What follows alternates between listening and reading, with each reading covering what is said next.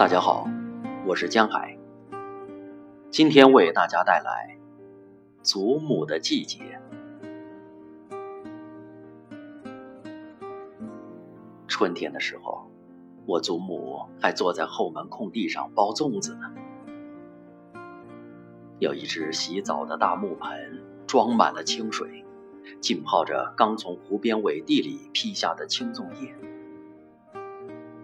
我家屋前屋后都是那股凉凉的清香味。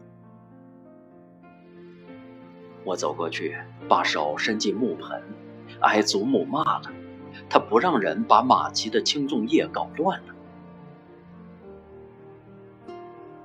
我们白洋湖一带的人都包小脚粽，大概算世界上最好看、最好吃的粽子。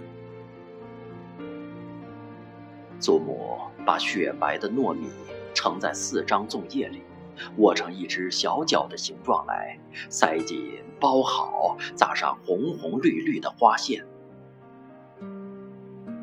有一只粽子挂到我的脖子上了，我低头朝那只粽子左看右看，发现祖母包的粽子一年比一年大，挂着香喷喷。沉甸甸的。